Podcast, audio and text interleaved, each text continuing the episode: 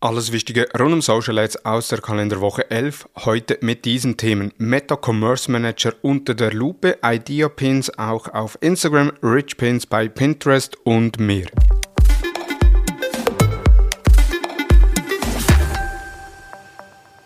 Hallo und herzlich willkommen zu Digital Marketing Upgrade, präsentiert von der Hutter Consult. Mein Name ist Thomas Besmer. Der Meta Commerce Manager unter der Lupe. Meine Kollegin Livia Moosberger hat diese Woche einen umfassenden Fachbeitrag zum Thema Commerce Manager auf thomashutter.com veröffentlicht. Facebook-Shops wurden im Mai 2020 erstmals von Facebook angekündigt. Ziel der Facebook-Shops war, dass auch Unternehmen ohne eigenen Online-Shop ihre Produkte auf Facebook und Instagram präsentieren und verkaufen können. Innerhalb weniger Wochen wurde so der Commerce Manager entwickelt und veröffentlicht. Dementsprechend fehleranfällig war das Ganze leider und nicht wenige Unternehmen konnten den Commerce Manager und Facebook Shops gar nicht nutzen. Seither wurde der Commerce Manager aber stetig verbessert und mühsame Fehler wurden behoben. Im deutschsprachigen Raum ist Facebook und Instagram Shopping momentan nur eine Produktauslage, die Interessierte auf die Website weiterleitet für den Kauf. In Ländern wie den USA ist es aber möglich, den Kaufprozess direkt im Commerce Manager abzuwickeln. Dazu gibt es im Commerce Manager eine Bestellübersicht, Versand, Rücksendungen und Beschwerden können gemanagt werden. Auch Bewertungen sowie Fragen und Antworten, die per E-Mail reinkommen, lassen sich verwalten. Wer sich früh mit dem Commerce Manager beschäftigt hat, wird sich ziemlich sicher einige Male geärgert haben. Seiten, die nicht laden, Fehlermeldungen und ständig wechselnde Funktionen und Abläufe haben die Nutzung des Commerce Managers nicht gerade angenehm gemacht. In den vergangenen zwei Jahren hat Meta nun aber einige Anpassungen vorgenommen, die sich sehen lassen können. Wer bislang zögerte, mit dem Commerce Manager zu starten, für den ist jetzt der Moment gekommen, den Commerce Manager zu nutzen und die eigenen Produkte so auf Facebook und Instagram sichtbar zu machen. Idea-Pins von Pinterest auch auf Instagram und Co. teilen. Für alle Pinterest-User, die auch auf anderen sozialen Kanälen unterwegs sind, gibt es Neuigkeiten. Während es bisher möglich war, Posts von Instagram auf Pinterest zu teilen, konnten User diesen Weg andersherum nicht gehen. Das soll sich nun ändern. Pinterest gibt bekannt, dass Pinner ihre storyähnlichen Idea-Pins auch auf anderen Plattformen wie Instagram oder Facebook posten können. Die Idea-Pins werden mit einem Wasserzeichen versehen, so können Instagram-User nachvollziehen, woher die Inhalte kommen und können dadurch auf die Inspirationsplattform aufmerksam werden.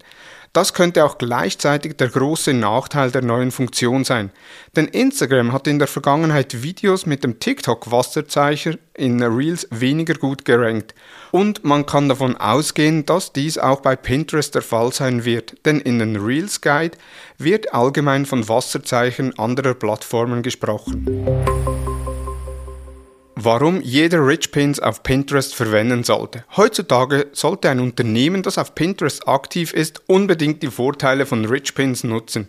Für Unternehmen, die Produkte anbieten, einen aktiven Blog haben oder Rezepte teilen, sind Rich Pins eine großartige Lösung, um die Qualität ihrer Inhalte auf Pinterest zu verbessern. Und nicht nur das, auch der Pinterest-Algorithmus bevorzugt Rich Pins gegenüber normalen Pins. So können also sogar dazu beitragen, die eigene Performance zu verbessern.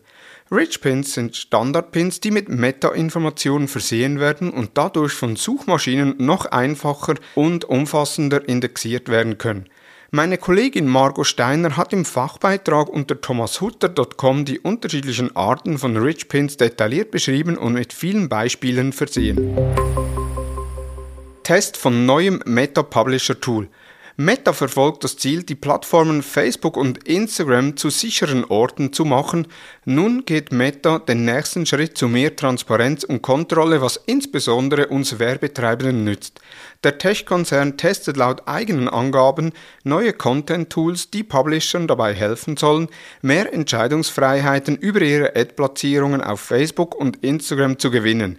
Mit den Tools sollen Unternehmen verhindern können, dass ihre Kampagnen neben für sie unpassenden Inhalten zu sehen sein wird. Die Tests der Tools zur Inhaltskontrolle sollen in der zweiten Hälfte des Jahres beginnen und Anfang 2023 eingeführt werden.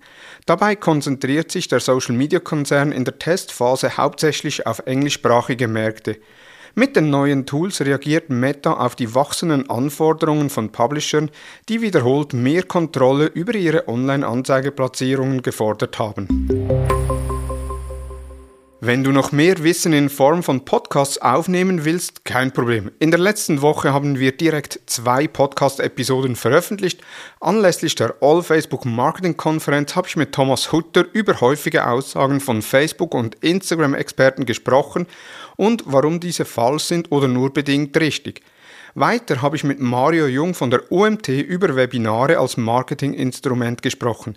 Denn Mario hat mit dem OMT schon mehr als 400 Webinare durchgeführt und damit die eigenen Maillisten erweitert und noch besser segmentiert. Beide Podcasts findest du im Podcast-Player deines Vertrauens. Das waren die News der letzten Woche. In den Show Notes sind alle Quellen nochmals verlinkt.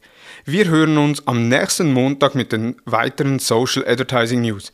Nun wünsche ich dir einen erfolgreichen Wochenstart. Vielen Dank fürs Zuhören und tschüss.